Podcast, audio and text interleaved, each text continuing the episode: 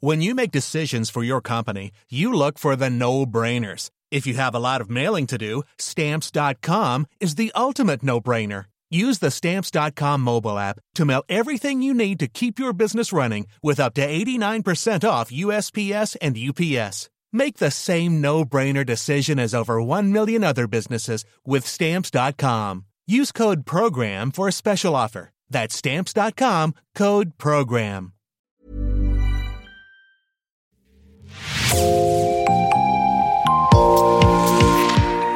Bonjour et bienvenue dans Podcasting. Ce podcast est rendu possible grâce au soutien financier du groupe Boca. Je m'appelle Jean Berthelot de Lagleté.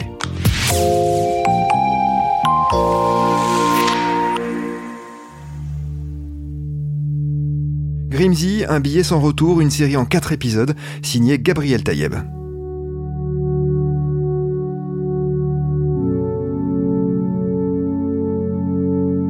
Si vous avez écouté l'épisode 1 de notre série, vous connaissez désormais un petit peu mieux Habib Grimsy. De même que le contexte dans lequel il arrive en France pour quelques jours de vacances avant de se faire tuer. Pour nous, il était important de ne pas présenter ce meurtre comme un simple fait divers, mais de rappeler les éléments qui font de cet assassinat un fait marquant dans l'histoire de la lutte antiraciste en France. Pas pour trouver au crime des excuses ou des circonstances atténuantes, non. Pas non plus pour essayer d'établir un lien de cause à effet entre un contexte délétère et le meurtre d'un jeune homme à bord d'un train. Pour se souvenir, oui, pour tenter de mieux comprendre les éléments qui ont contribué à notre histoire collective, et, lorsque cela est possible, les mettre en perspective avec notre époque et les héritages de cette période. Mais c'est bien la nature du crime en lui-même qui a tant marqué les esprits à son époque. D'où la nécessité de revenir, dans cet épisode, sur le déroulé des faits survenus dans la nuit du 14 au 15 novembre 1983, à bord du train 343 reliant Bordeaux à Vintimille. Je m'appelle Gabriel Taïeb et vous écoutez Grimsy, un billet sans retour. En France, c'est un mélange de stupeur et d'indignation qui se manifeste un peu partout après l'assassinat horrible d'un jeune nord-africain de 26 ans. Ils partent en chasse et trouvent Habib Grimzi l'Algérien. Les familles des jeunes maghrébins victimes du racisme ont manifesté dans la gravité. Les Français étaient nombreux à côté des immigrés pour témoigner leur solidarité. Votre comportement est bien le seul comportement que la victime ait trouvé dans le train ce soir-là. Épisode 2 Bordeaux-Vintimille.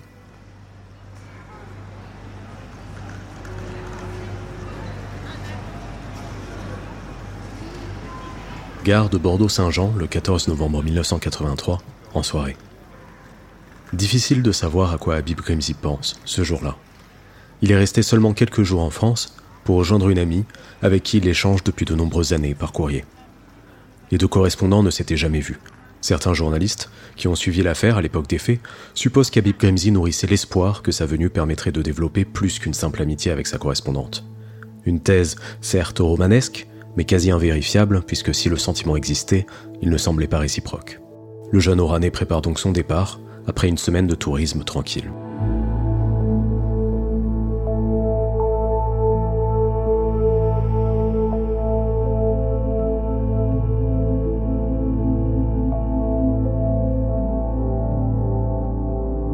Vers 22h, Habib Grimsy monte à bord du train qui le mènera à Marseille, où il compte prendre un bateau vers Alger avant de retourner chez lui, à Oran.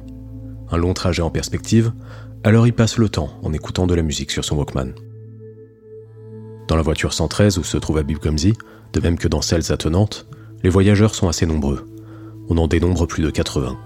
Parmi eux se trouvent notamment Anselmo Elviro Vidal, Marc Béani, Xavier Blondel et Alain Kerbiriou, tous accompagnés du caporal-chef Joseph Logel.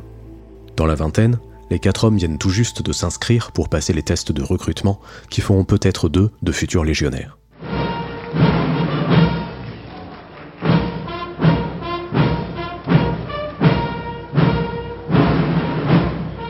Simple formalité, l'examen s'adresse alors à tous les volontaires en bonne santé qui souhaiteraient s'engager, avec des slogans accrocheurs comme l'aventure au quotidien ou une nouvelle chance pour une nouvelle vie. Il ne devrait donc pas poser de problème particulier aux quatre jeunes hommes, malgré les parcours chaotiques de certains. C'est donc dans un esprit de détente et de camaraderie qu'ils se mettent en route vers Aubagne. À leur côté, le caporal-chef Joseph Logel porte l'uniforme. Il a pour mission de les accompagner jusqu'à leur destination, et pourquoi pas de commencer à les familiariser avec la vie de légionnaire qui les attend. Ce qui visiblement n'empêche pas, une fois à bord, de descendre les bouteilles de vin rouge et de whisky.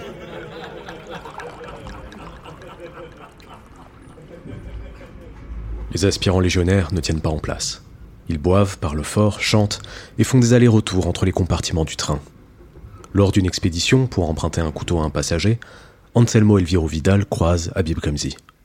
Les témoignages divergent sur la teneur exacte de ce premier échange, mais plusieurs sources concordantes évoquent un regard mal interprété et l'arrachage du casque audio du jeune Algérien, suivi d'insultes racistes. Pour expliquer son geste, il déclara par la suite Je n'aime pas les Arabes. Quand j'en vois un, j'ai envie de taper dessus avant de nier avoir tenu de tels propos. Habib Grimzi prend peur et parvient à échapper à son agresseur pour trouver un contrôleur. Ce dernier sermonne Elviro Vidal, qui feint l'apaisement. Mais une fois retourné dans son compartiment, et désormais équipé du couteau qu'il cherchait, le candidat à la Légion parle déjà à ses camarades d'aller rendre une nouvelle visite à Habib Grimzi, en groupe cette fois.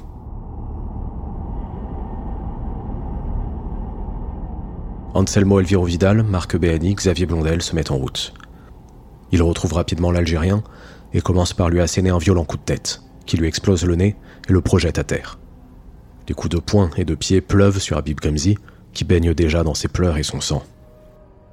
Une fois ses assaillants partis et satisfaits de leur basse besogne, il parvient à se traîner jusqu'à l'arrière du wagon. C'est là où, peu avant minuit, il croise Vincent Pérez, le contrôleur principal du train. Seule personne à être véritablement venue en aide à Habib Grimzi ce soir-là, le contrôleur le questionne sur son état, tente de le rassurer et lui propose de venir avec lui à l'avant du train pour l'installer dans sa propre cabine. Mais Grimsy refuse. Cela voudrait dire passer devant le compartiment des apprentis légionnaires, ce qu'il préfère éviter. Alors Vincent Pérez l'accompagne plutôt vers l'arrière du train, dans la dernière voiture. Il ferme à clé la porte entre les deux wagons pour protéger le jeune Algérien et le laisser se reposer. Reprenant sa ronde, le contrôleur en profite pour inviter au calme les aspirants légionnaires, en s'adressant particulièrement au caporal-chef censé les superviser.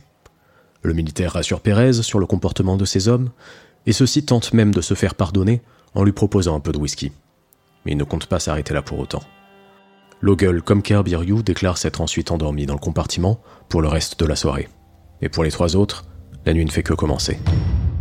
Furieux de s'être fait réprimander par le contrôleur, ils repartent en chasse, ils ouvrent les portes de tous les compartiments sur leur passage pour retrouver les traces de Habib Kremzi. Parmi les voyageurs, personne ne bronche, préférant ne pas se mêler à cette histoire. Constatant que la dernière voiture a été fermée à clé, les trois hommes comprennent vite où se trouve leur future victime et tentent de forcer la serrure. D'abord sans succès, mais rapidement, un autre contrôleur qui n'a pas eu vent des événements précédents vient vers eux. Nous voulons juste rejoindre un ami installé dans le dernier wagon, explique-t-il. Alors le contrôleur leur ouvre la porte, innocemment. Nouvelle rafale de coups sur Habib Grimzi, qui crie et se débat dans l'indifférence générale. Il reçoit deux coups de couteau, non mortels, dont un qui lui transperce l'omoplate gauche. Malgré ses blessures, il est encore en vie lorsque, vers minuit 15, l'un des assaillants a l'idée d'ouvrir une portière qui donne sur l'extérieur. L'air froid s'engouffre dans le train qui circule à plus de 90 km/h. Habib Grimzi est poussé, il tombe sur le ballast et meurt sous la violence du choc. Et le train continue sa route sans se soucier de son passager manquant.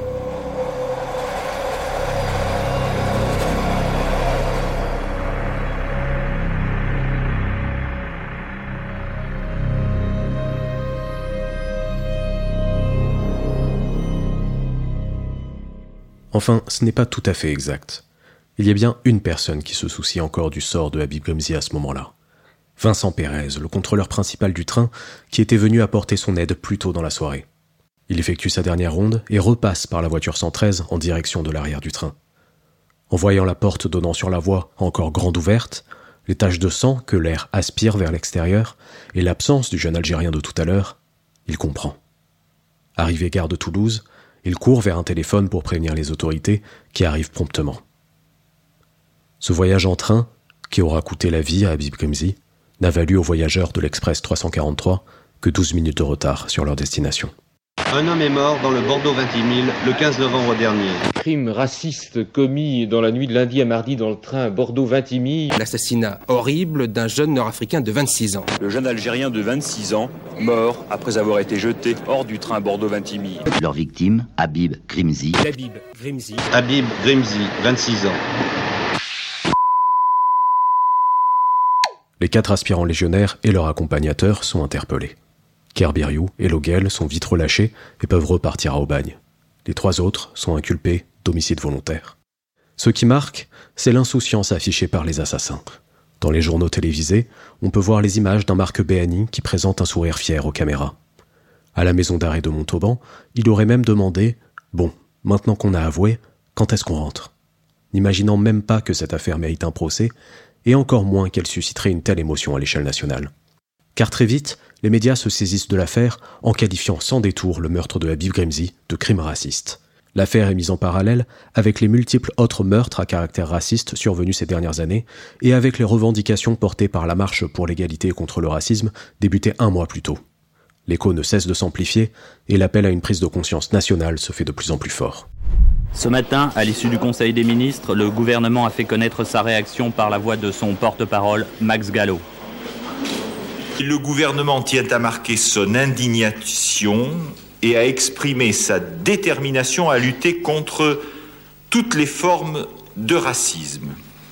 Il appelle chaque citoyen à prendre conscience du fait que le racisme est un cancer qui ronge les fondements démocratiques d'une société.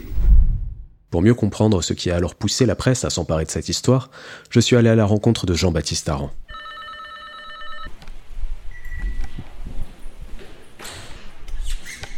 Bonjour monsieur Écrivain et ancien journaliste, il a suivi le procès de l'affaire Habib Grimzi pour le journal Libération en 1986 et a publié en 2013 Bordeaux Vintimille aux éditions Grasset, un roman inspiré par ses propres articles.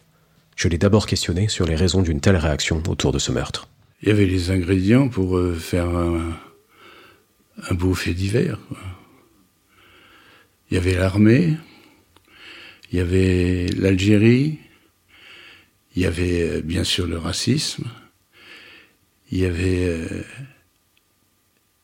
l'indifférence des gens au malheur des autres, tout ça, oui, ça faisait, ça faisait une belle pièce de théâtre, quoi. sauf que c'était pas du théâtre et qu'il y a un type qui a été assassiné sauvagement quand même.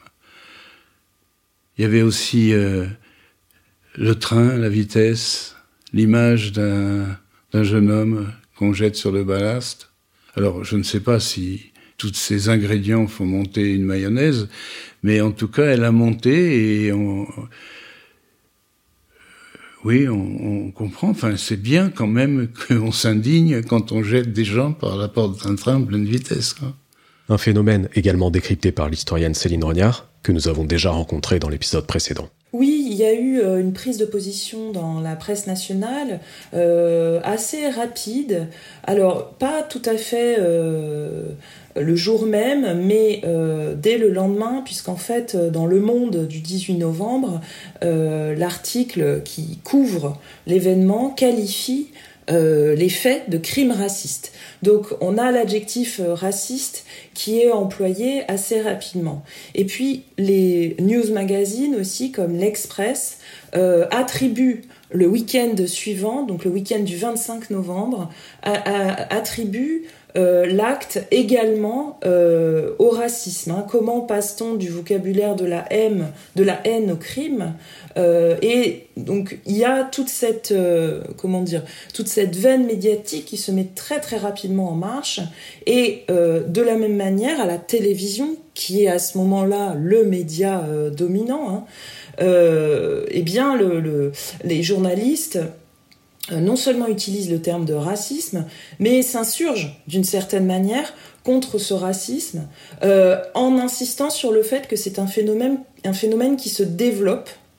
Euh, et donc il y a non seulement le journal télévisé, mais euh, très rapidement des tribunes, des éditoriaux à la télévision, et puis ensuite euh, documentaires et d'autres manières de, médiatiser les faits, puisque ce fait divers devient assez rapidement une inspiration pour des fictions, mais des fictions inspirées de la réalité. Aux condamnations publiques de l'homicide du Bordeaux-Vintimille, S'ajoute donc rapidement une condamnation plus générale du racisme dans le pays, avec l'espoir, avoué à demi-mot parce qu'il s'agit peut-être plus d'un rêve, que la France n'ait plus jamais à connaître un autre crime comme celui d'Abil Kremzi.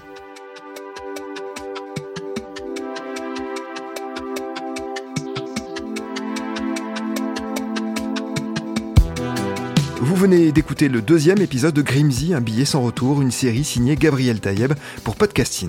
Pour la réalisation de cet épisode, nous nous sommes servis de courtes citations extraites d'archives d'Antenne 2, de FR3 et de France Inter, disponibles sur le site de l'INA.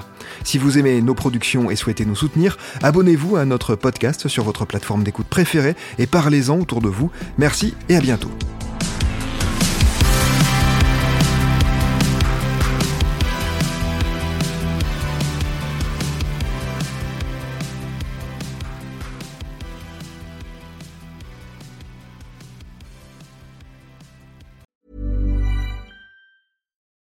This is the story of the one. As a maintenance engineer, he hears things differently.